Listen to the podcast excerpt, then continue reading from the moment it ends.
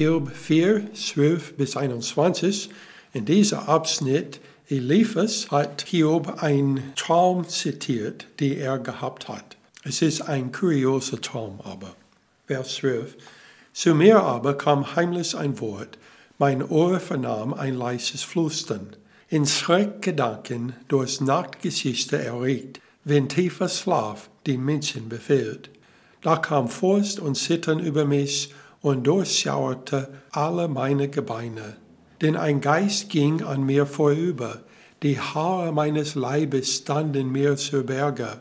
Er trat vor mich hin, und ich konnte sein Aussehen nicht erkennen. Ein Gestalt war vor meinen Augen, ich hörte eine flüsternde Stimme. Die erste Frage, die beantwortet werden muss, ist, ist das Wort, das Eliphas hörte, von Gott gekommen? 4. Mose 12, Vers 6 steht, und er sprach, Hört doch meine Worte, wenn jemand unter euch ein Prophet des Herrn ist, dem will ich mich in einem Gesicht offenbaren, oder ich will in einem Traum zu ihm reden. Zunächst hat er aber nicht gesagt, dass das Wort des Herrn zu ihm gekommen ist, sondern dass nur ein Wort zu ihm gekommen ist.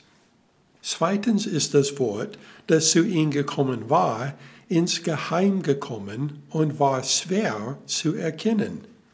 Das Wort ist ihm während eines tiefen Schlafes gekommen. Ein Merkmal des Tiefschlafes ist, dass wir uns an nichts erinnern und uns nicht bewusst sind, was geschieht.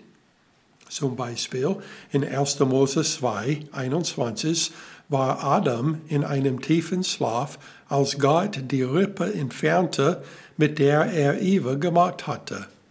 Auch in 1. Mose 15, 12 ist dasselbe mit Abraham geschehen, als er tief geschlafen hat, als nur Gott den Bund bestätigt hat.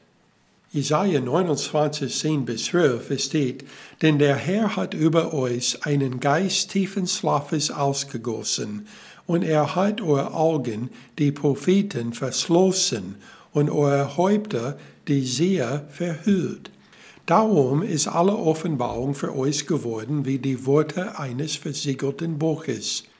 Wenn man diesem einen gibt, der lesen kann und zu ihm sagt, lies das, so antwortete er, ich kann nicht, weil es versiegelt ist. Wenn man aber das Buch einen gibt, der nicht lesen kann und zu ihm sagt, lies das, so spricht er, ich kann nicht lesen. Im Gegensatz dazu war das Wort, das Petrus vom Himmel gehört hat, klar und verständlich. 2. Petrus 1, 17 bis 19, es steht, denn er empfing von Gott, dem Vater, Ehre und Herrlichkeit, als eine Stimme von der hocherhabenen Herrlichkeit an ihn erging. Dies ist mein geliebter Sohn, an dem ich wohlgefallen habe. Und diese Stimme hörten wir vom Himmel her ergehen, als wir mit ihm auf den heiligen Berg waren.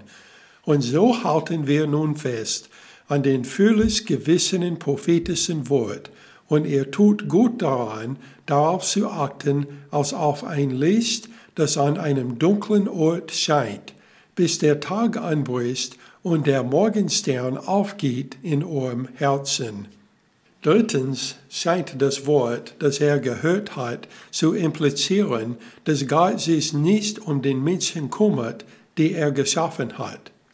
Vers 17 kann wohl ein Sterblicher gerecht sein vor Gott oder ein Mann rein vor seine Schöpfer? Der Punkt, den Eliphas hier macht, ist nicht, ob es einem Menschen möglich ist, Gutes zu tun oder nicht, sondern dass Gott so transzendent ist, dass Gott es nicht bemerken würde, selbst wenn ein Mann gut wäre. Vers 18. Siehe, seinen Dienern traut er nicht, seinen Engeln wirft er Irrtum vor. Wie viel mehr dienen, die in Leimhuten wohnen, die auf Staub gegründet sind, die wie Moten zerstört werden. Wenn Gott seinen Engel nicht vertraut und sie des Irrtums beschuldigt, Warum sollte er sich dann mit Menschen befassen, die unter den Engeln erschaffen wurden? Eine ähnliche Frage wird in Psalm 8 gestellt. Psalm 8, 4 bis 5. Wenn ich deinen Himmel betrachte, das Werk deiner Finger, den Mond und die Sterne, die du bereitet hast, was ist der Mensch, dass du an ihn gedenkst, und der Sohn des Menschen, dass du auf ihn achtest? Die Antwort wird in den folgenden Versen gegeben. Du hast ihn ein wenig niedriger gemacht als die Engel. Mit Herrlichkeit und Ehre hast du ihn gekrönt. Du hast ihn zum Herrscher über die Werke deiner Hände gemacht. Alles hast du unter seine Füße gelegt. Schafe und Rinder allesamt, dazu auch die Tiere des Feldes, die Vögel des Himmels und die Fische im Meer, alles, was die Vater der Meer durchsieht. Herr, unser Herrscher, wie herrlich ist dein Name auf der ganzen Erde. Diese Verse bezieht sich insbesondere auf zwei Menschen, Adam und Christus.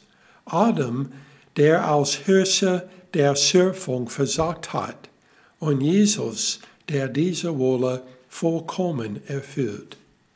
Manchmal wirft Satan diesen Satz in unsere Richtung. Wenn Gott existiert, würde er sich immer noch nicht wirklich um uns kümmern. Das ist, was Eliphas gesagt hat eigentlich.